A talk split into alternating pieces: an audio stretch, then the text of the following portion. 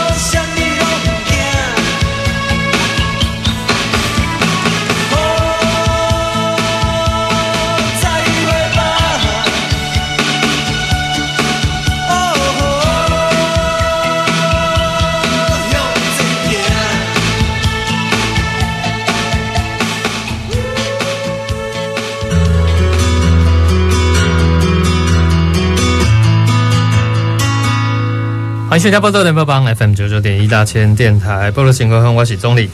咱头啊听了一堆歌曲，就这听众朋友应该加介意嘛，捌听过了吼。林强的向前行，想要今日要来讲到林强向前行吼，当然跟咱今日主题有关系啦吼。今日咱依然是要来讨论到咱台湾的歌曲吼，唔那是那黄昏的故乡，咱来个讨论台湾的这些歌曲，所以。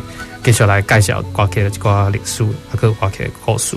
有完吼，邀请到咱历史教师生跟联盟的陈彦启老师来跟咱这部继续跟咱来分享咱应该爱知影的歌曲的故事。哎，欢迎彦启。各位听众朋友们，大家好。嗯，今天吼，这个要来讨论的，因为我们前几集啊哈，我们也讨论到五零六零年代、七零年代、八零年代，今天要进入到九零年代。九零年代的台湾的流行歌曲有什么样的一个特色呢？彦启，我们为什么一开始要先来给大家这个林强的《向前走》这首歌？因为我们今天的主题是 一九九零年代一直到现在的歌曲特色嘛。对。那一九九零年代其实大概有两张主要的台语专辑，一个啊就是我们前面有介绍过关于除妓救援行动的肖福德的《花西归几绿灰》嘛。嗯。那另外一个啊，就是一九九零年十二月他出版的，就是大家在片头听到的，就是林强的《向前行》。对。那这两首歌啊，有一个特色，当然大家一听就知道说啊，一东西单义。嗯哼。那。我们说他们两位的创作啊，其实就是觉得啊，我本来的是公台野狼，我对于台语的自觉。好，然后我有一个渴望，我想要用我的语言来唱我故乡的代际，安呢，所以他们两个基本上啊，都是很写实的，在记录下就是这个社会的样貌，而且特别是底层的。那可以反映啊，社会上就是另外一个族群的心声。所以，比方说林强的专辑里头有什么《欧伦贝》啊，啊对。然后就是，比方说那个肖福德他的那个什么《寡妇的心声》啊，哦，细汉的建议，那个细汉呢，其实指的就是行走江湖的帮派人士这样子。嘿，所以对对对，所以我们我们说，如果是在过去的主流的歌曲里头，你不会看到这些角色。嗯，所以这两张专辑推出的时候，其实会得到非常多的回响。对，嗯嗯，所以这个林强，当然那个时代真的是，呃，我想向前行真的红遍大街小巷。然后，其实我想关于向前行这条瓜，还有人写成专门学术文章都有，很多人在在讨论。然后，那可是其实九零年代严格来讲，哈，因为我们一九八七年就解严。解严后九零年代，当然九零年代初期，台湾社会也算是非常热闹。我要讲的热闹的地方哈，其实但呢，这个社会哈，除了我们看到那个经济发展以外，这个政治发展啊，也是非常的众声喧哗，甚至可以说狂飙了哈。因为咱在讲九零年迄个时阵，包含国民党的分裂，大概也是看那哦，国际桥牌社那个电视剧有在做一些翻拍，在影射过去的那段历史，大概容易看嘛。那个九零年国民党他们还有分裂，主流非主流，包含那个李登辉跟郝柏村之间的战争，还蛮有趣的啊。但是其实还有一个很重要，就是三月学运，三月学运等等。所以其实九零年代初期，然后甚至我们后来也看到说，台湾的这个。后来有一部纪录片叫《末代叛乱犯》，在讲独台会的事情。末代叛乱犯嘛，所以跟包含我们讲刑法一百条等等这些政治的状况，其实也引发台湾的社会有非常多的，我想很激烈的反应啊。可是当时哈，这个流行歌曲啊，我不知道有没有反映到社会的动态。刚刚其实燕琪有讲，但这个可能就是回到说，我们就谈到社会经济阶级的那一个层面哈。那政治的部分好像比较没有哈。政治的部分其实也是有，有。就是刚刚总理跟我们提到说，如果照着顺序来讲的话，一九九零年代啊，我们一定会去提说一九八七年台湾解严嘛，对，然后同一年底啊，就是开放去中国探亲，哎对，嘿，两岸的交流就是海基会跟海协会的成立啊，民间的交流就是热络起来，并不是说之前没有，而是更加活络了，嗯，然后同一年也发生一个悲剧嘛，就是。国小的学生就是陆正被绑架，哦、是，对对对对。嘿，然后接续的话，一九八八年的时候，李登辉继任总统。那对李登辉，对国民党内部来说，刚刚总理也有讲到国民党内部的分裂嘛，然后不同的派别，那怎么样去竞争在政治的权势上面？后来当然就是接着发生的三月学运，那李登辉得到了就是民意的支持嘛，所以。当然，你就要兑现你的承诺啊！于是我们说，一九九一年就废除动员戡乱临时条款。对。然后那个黑名单工作室，我们前面的集数提过的歌曲就有讲到那个民主阿草，那个美好兰欢独耶的老花痛，就是万年国会啊，对，终于结束了嘛。嗯。好，可是，在这些事情发生的期间，我们也不要去忘记说，台湾解严之后，并不是真正的解严哦，因为金门马祖其实是一九九二年才解严嘛。然后这之间，为了不管是社会的正义还是历史的正义，还有出现就是自由时代的杂志负责人就郑南榕，他殉道身亡嘛，嗯，嘿，自焚殉道这件事，对，所以同时间大家如果觉得说哇，政治上真的很动荡哎，可是啊，另外一方面，随着我们说一九九三年的国安会谈，嗯，那好像说两岸有机会走向和平。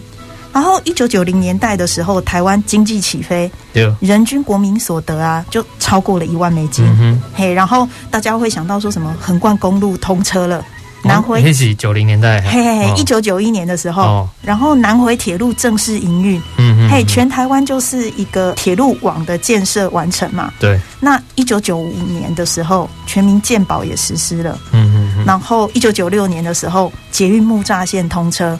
嗯，好，整个台湾就是在经济起飞的状况下，你觉得很像很有希望。可是这另外一方面呢、啊，其实除了大家知道的，就是除了什么张雨生、王杰、小虎队、红孩儿、哦，对，都是九零年代对红极一时，嘿，主流的明星嘛。嗯、但是啊，也有另外一些团体啊，我们等一下会陆续的去介绍，嗯、他们关注到的啊，是这个在政治跟经济发展之下被压缩的这些底层人民的生活。对，嘿，所以他们会控诉关于呃土地开发、关于土地正义，然后或者是贫富不均的问题。嗯，那到底该何去何从啊？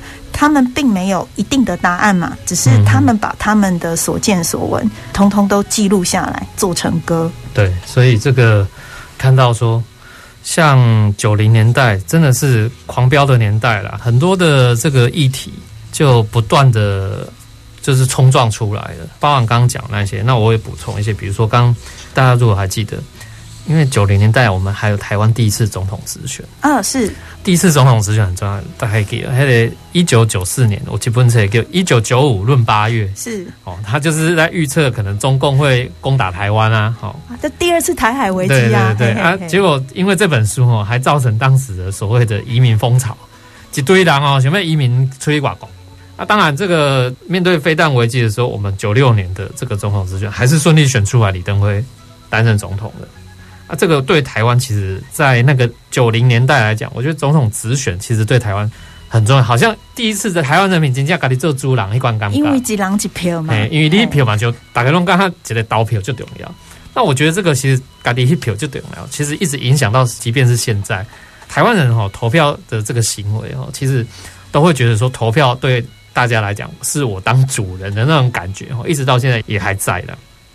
那包含其他的社会议题哈，我补充一个，另外包含性别的议题是九零年代也是啊，九零年代那个女书店成立，然后大家记得哈，其实包含以同志为主题的，我不知道歌曲有没有，但电影像《喜宴》，李安的《喜宴》，那个时候就已经入围奥斯卡的最佳外语片了，所以这很难得。但是是因为这个特殊的题材，所以其实像包含同志议题、性别上的一些议题哦。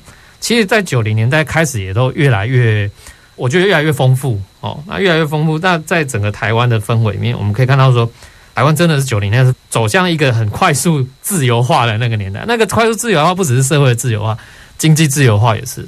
好，所以股市上万点这个啊，好，就是很典型的一个例子啊。好，那呃，我们先休息一下，下一段节目再马上回来跟大家介绍九零年代到现在的流行歌曲的特色。待会回来。音乐，Super 九九点一，大千电台，无所不在。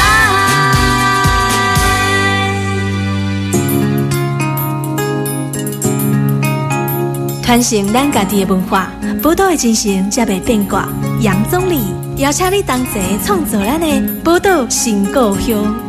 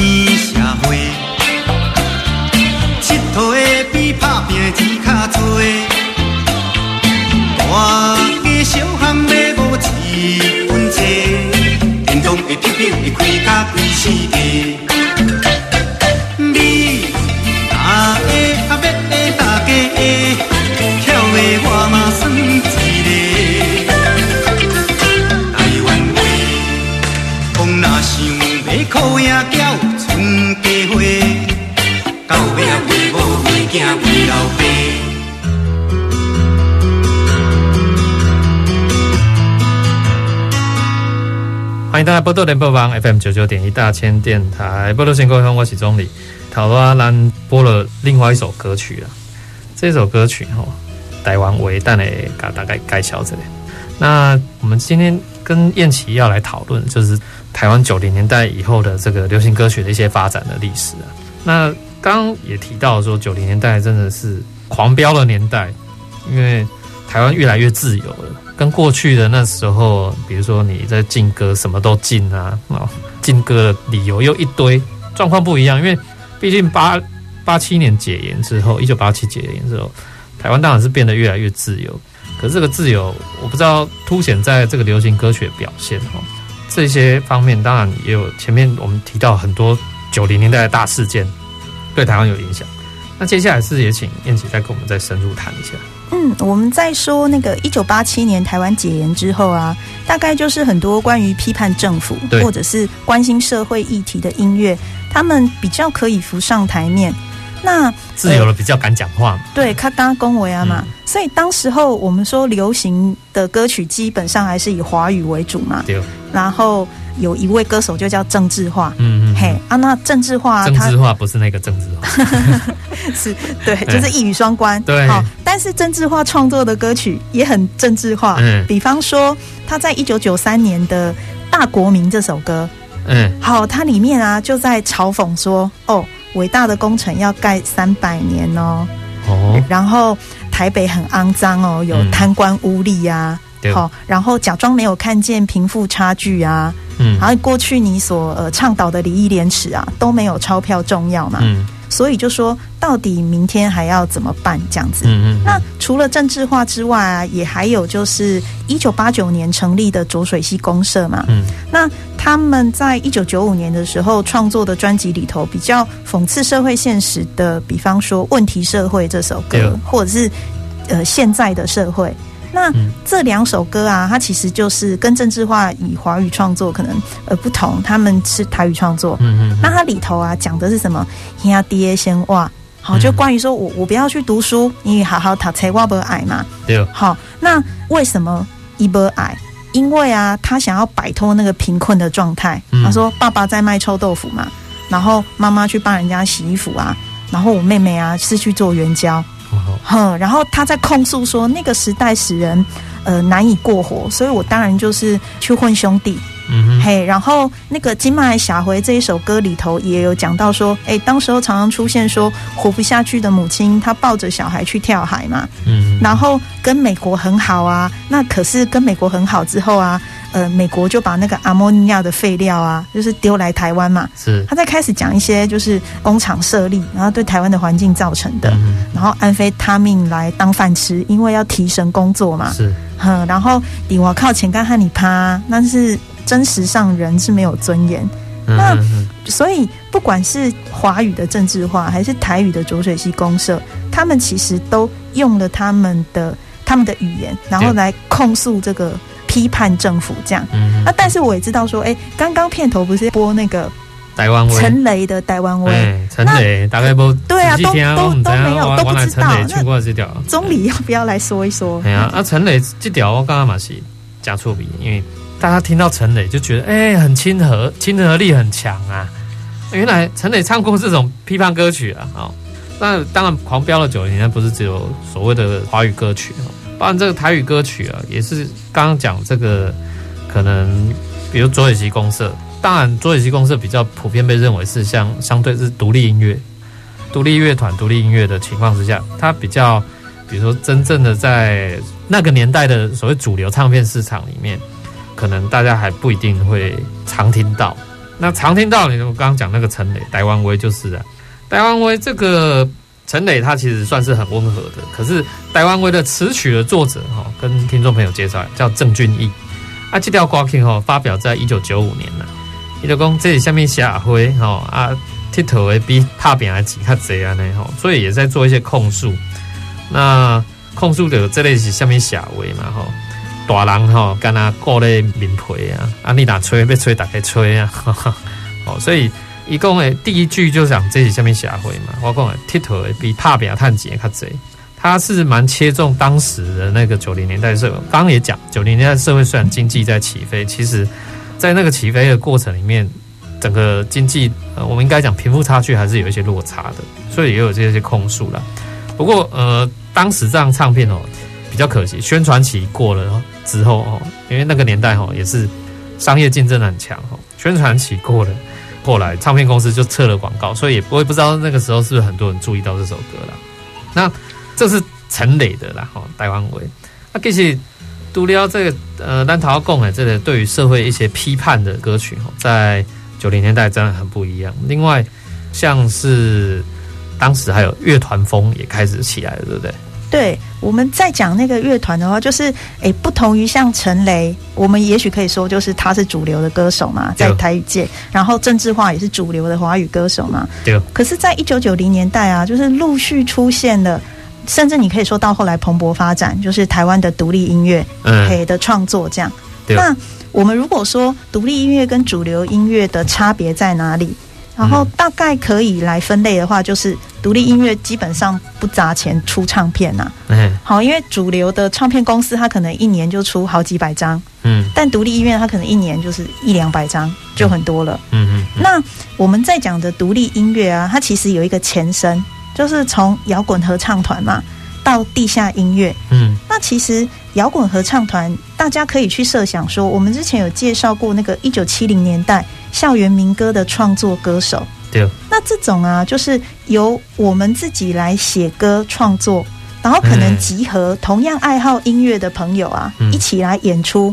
这一种啊，其实是在模仿西方的摇滚乐，然后在这样的情形之下，他们有机会在比方说呃美军俱乐部啊，或者是 pub 啊，或者是餐厅里头，对，本来演唱的是西洋歌曲嘛，嗯，但是啊，随着时代的发展，比方说到一九八零年代，嗯，他们会开始创作自己的融合台湾的流行音乐的品味的在地摇滚，嗯，那我们就会说哇，他们就是本土乐团呢。嗯，嘿，那这些本土乐团啊，刚好跟一九八零年代后期台湾解严，那社会人心大家都会想要有一些改变的时候，有不同于主流唱片公司的人啊，对，他们就会想说，哎，也许我们可以结合非主流的音乐人，用同好会啊或俱乐部啊，然后来创造台湾自己的摇滚乐嘛。是最有名的大概就是。我们说水晶唱片的前身就是何颖仪他们一起组的那个 Wax Club 这样子，嗯、嘿，那所以我们等一下可能比较听到多的，反而会是说，哎，乐团的创作啊，但是乐团如果大家现在有看到，不代表他现在才出现，它其实有一个脉络的，什么样的脉络？那这个脉络就是说，他们开始要唱自己的歌嘛。那如果我们前面有讲到说，我们要结合的是关于。台湾人自己观察自己土地上发生的事情，所以前面除了浊水溪公社关于批评政府之外，嗯，再来一个就是你股市上万点，人均所得超过一万美金，那大家把钱拿去哪里？当然就是投资股市嘛，然后炒股啊，然后买土地啊，嗯，嘿，买卖土地嘛。因此，比方说像一九九七年成立的无政府乐团，嗯，他们就写了一首歌叫做《白鹭鸶》嘛。白鹭鸶，嘿，白鹭鸶。那他的意思是说，哎、欸，卡扎因北部大一片树拿已经变成高楼大厦，嗯，阿姨看到白鹭鸶的好。嘿，他其实就是在讲说，因为都市开发而牺牲生态的歌。哦，那像这样对，就是呃土地开发的关注啊，还有就是比较后来，二零零六年成军，比较后期之后，对对对，两千年以后，农村武装青年啊，他们的歌曲也都非常经典。对，因为他们一开始创立的时候就说，他们相信的是摇滚乐跟社会实践。嗯，他们为土地而唱啊，为农民的生存而唱。然后想要为了就是永续的生态和下一代来唱，对，所以我们等一下可以听到一首歌是关于就是诶，失去记忆的城市，哦，失去记忆的城市。他就说对，因为你把树啊拢撤掉嘛，高处拢拆掉啊，然后但是啊。呃，大家为什么会买单？因为政府就会说我们要做低碳城市嘛，嘿，要拿来建公园的绿地。嗯，好，但是他的意思就是说啊，你故意去公黑上面行够凶啊，这个都是骗人的，那东西官商勾结嘛。嗯，然后所以他在说，如果我们的城市啊没有办法保留一些我们想要追求的价值，嗯，那这个失去记忆的城市啊，所有的人就不会对这块土地是有感情的。对，所以这个是。我想这个尤其环境议题，然后包含像这个都市计划或一些土地开发的状况，就是牺牲掉环境哈，这些我想陆陆续续包含刚提到这些很多所谓的独立乐团，在陆续兴起之后，都一直有这样类似的创作。那我们现在先来听一下这首农村武装青年所演唱的《失去记忆的城市》，现在就慢慢。我走到无路，不知要去佗位，人我伫一个通州地边的城市。我走啊走啊走啊走，甲用袂喘气，也看无咱的未来到底是伫佗位。都市计划经济爱发展，你甲规矩甲恁爸讲你要去插地皮，老仔厝一栋栋我拢买袂起，但是你煞去伫阮阿公所留来的土地。啊哈啦啦啦，这是食人食天食煞食海的城市。啊千万个问各位的人类，你的灵魂伫倒位？啊啦啦啦，哎。拢做掉，高厝拢拆掉。你讲要做低碳城市来去公园绿地，后在去甲满满是用产能耐心，土地甲当作商品来卖卖。咱的新故乡做伙来建设，这款笑话你嘛讲会出嘴，去问恁老爸。啊，莫搁讲遮济，啥物为经济，拢是有钱有权势咧官商交配。啊啦啦啦，这是一个失去历史的城市。啊。啊，着一阵失去记忆的人民。啊啦啦啦，这是一个失去历史的城市。啊啦啦啦，多着一阵失去记忆的人民。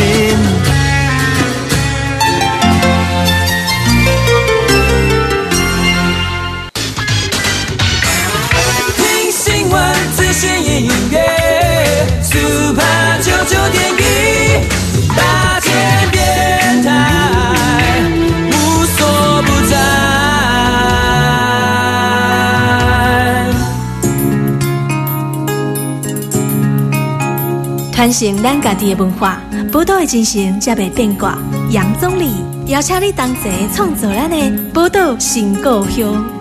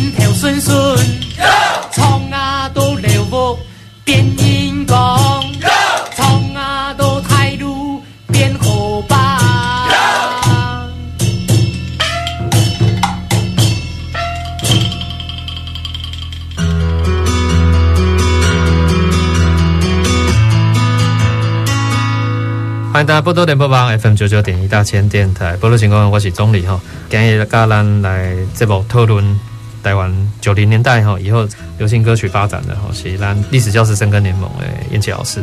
头段呢，咱有个听到一个歌曲，这个这个歌曲是我等就来唱山歌，诶、这个大家很少在我们节目听到客家话啊，燕琪来跟他讲一下为什么我们要推荐这首歌。呃，我等就来唱山歌啊，是交工乐队的创作歌曲嘛。嗯。但这首歌的内容啊，它的呃华语的意思就是说啊，叔叔婆婆啊，还是什么伯母啊，父老兄弟们，我们离开美浓山去哪里啊？去台北，但是不是去玩哦。嗯。好，他说，因为啊，路上根本没有人要跟我们打招呼，嗯、然后楼房很高嘛，看不到比较远的，比方说山景，都是房子。然后车子很多，也觉得很惊人。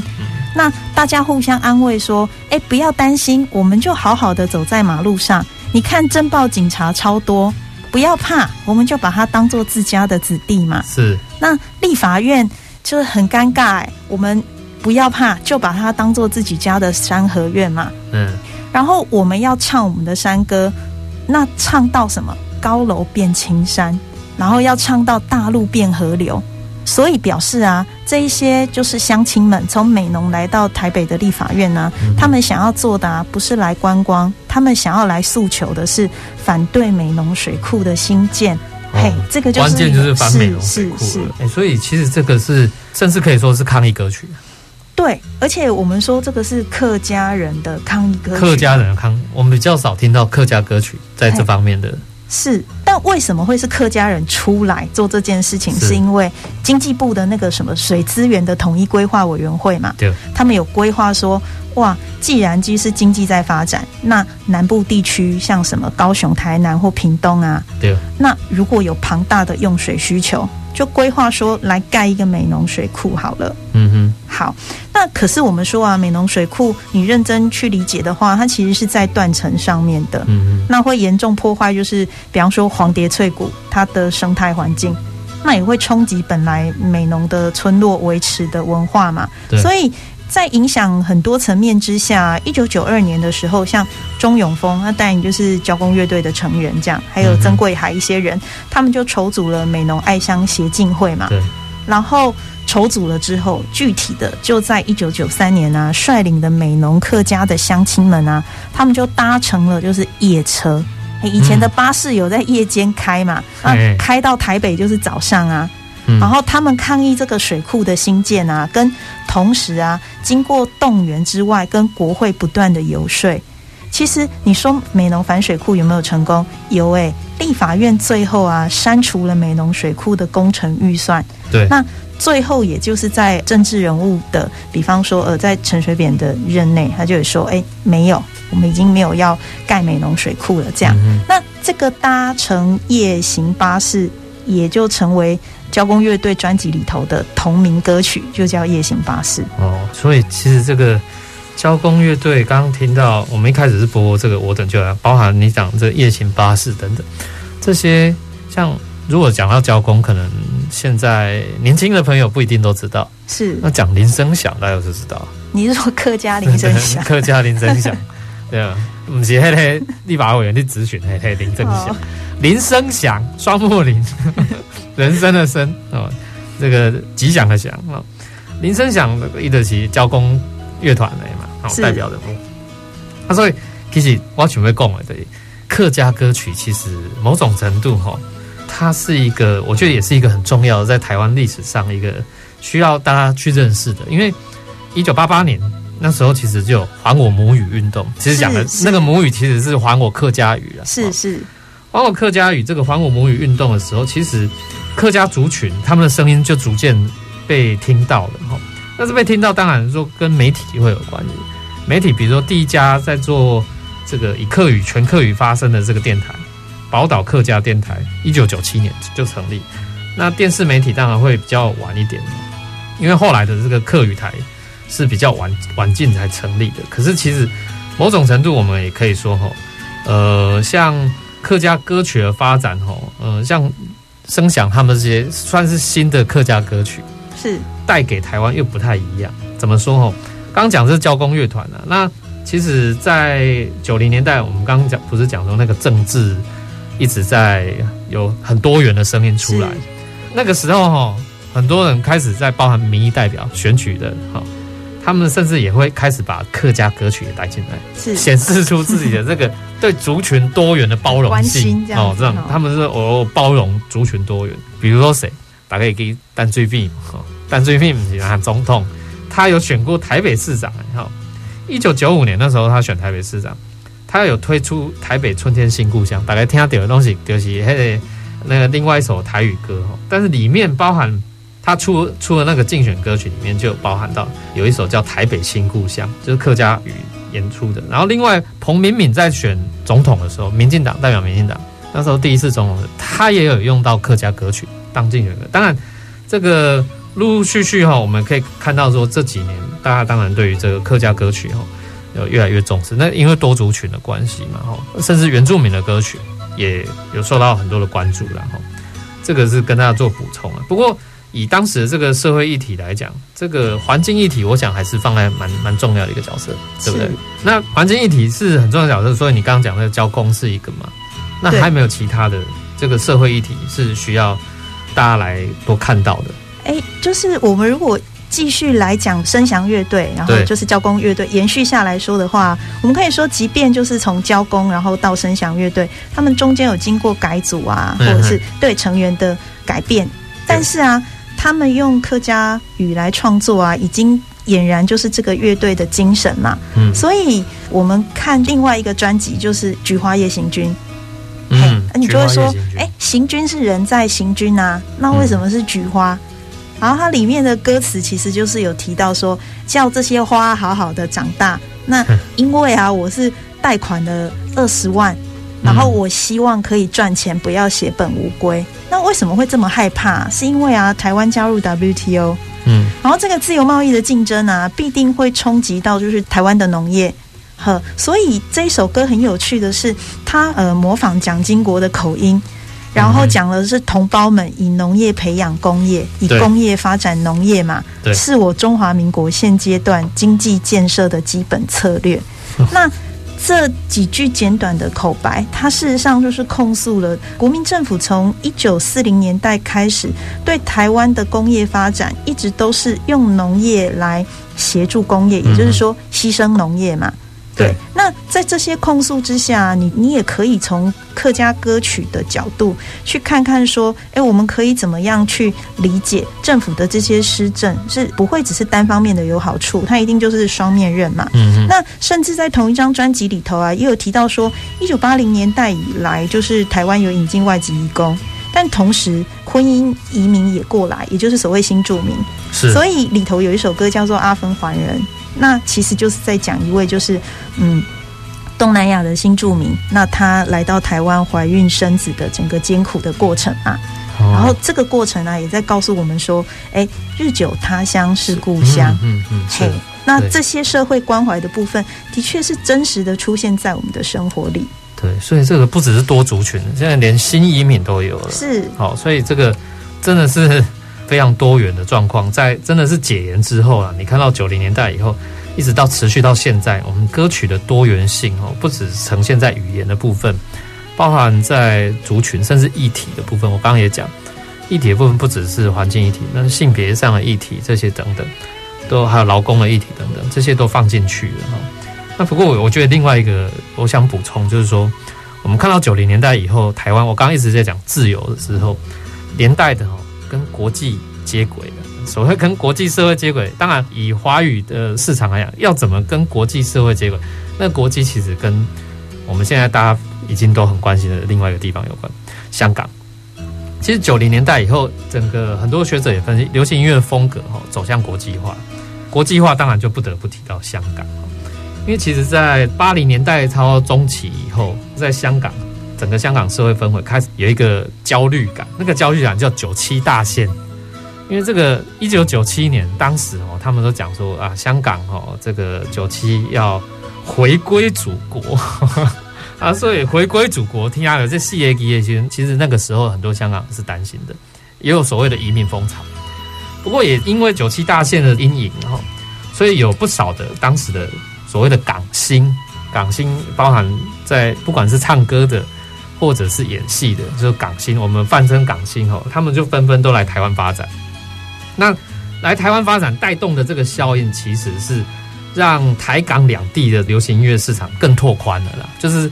那个路会更宽，可是当然，因为香港的这些，尤其是演艺人员哈，他们所使用的语言是所谓的粤语，那讲广东话，在台湾大部分其实听不懂的，所以他们来台湾发展，你就可以看到有一个很特殊的现象，一首歌曲里面会有两种版本，广东歌曲粤语版的可能就在香港发行，那个所谓的华语版的，就是在台湾发行。那甚至台湾的后来的很多歌手也是做同样的做法，因为香港艺人来到台湾发展之后呢，包含台湾的交流当然是互相的，所以台湾有一些人也过去，比如说像谁罗大佑，罗大佑的作品呢，后来就会也发行两种嘛，一个叫国语版本，一个叫做粤语版本，就两种都卖了哈，这是很典型的一个现象。另外，其实那个时候九零年代，因为整个台湾走向自由化以后。国际音乐的工业哈，包含现在一些比较著名的国外唱片业，EMI、BMG 就进来台湾。那这个东西也相对显示出说，尤其那个时候台湾的著作权法修法。那著作权法修法，过去的台湾重视，我们前面都讲说台湾是禁歌，可是当你社会解禁了之后呢，不是什么都要自由的，因为我们还有很多歌曲，比如说台湾歌曲都会抄那个日本歌，是啊，结果没有版权啊，不重视版权。可是九零年代以后。你后来陆陆续续台湾包含要加入 WTO 等等，你进入到这个国际社会里面，要跟国际社会也包含那个著作权的重要，也在九零年代也有相关的修法工作。所以像这些国际唱片公司也都陆陆续来到台湾哈。那我刚刚回到讲说，香港的唱片公司就是这样。那香港的唱片哈，还有一个大家谈到说，香港的艺人哈，尤其他们的艺人的专业化，其实在当时来讲是，老实说，真的是比台湾更专业。因为他们影视工业啊，在九零年代是相当发达的。我讲的不只是唱片歌曲，包含他们在拍电影啊、拍电视剧等等，在当时整个亚洲算是非常的专业，数一数二哈。所以很多成功的香港艺人来台湾发展哈，也都发展得很好。那像这个偶像团体，比如说谁，草蜢队啊，大家那时候都阵线联盟，对对，失恋阵线都拿来跟这个台湾的什么小虎队做相对比哈。但其实我想要最后推荐大家，我们今天不是要来听草蜢的，听听听看那个香港另外一个很有名的乐团 Beyond。Beyond 乐团大家都知道为什么？因为尤其在这几年，在香港的这个相关的民主运动，尤其是反送中运动等等啊，或者是战争呢，大家都常常听到 Beyond 的歌曲。那 Beyond 的歌曲为什么好呢？代表了很多的以前过去香港人重视的香港精神哈。那我们节目最后就来听听看。这个 Beyond 的这首歌曲哦，《海阔天空》。啊，我们今天节目也到这边，也谢谢这个燕琪今天分享了那么多关于九零年代到现在的流行歌曲。我们下礼拜见，拜拜。今天我寒夜里看雪飘过，怀着冷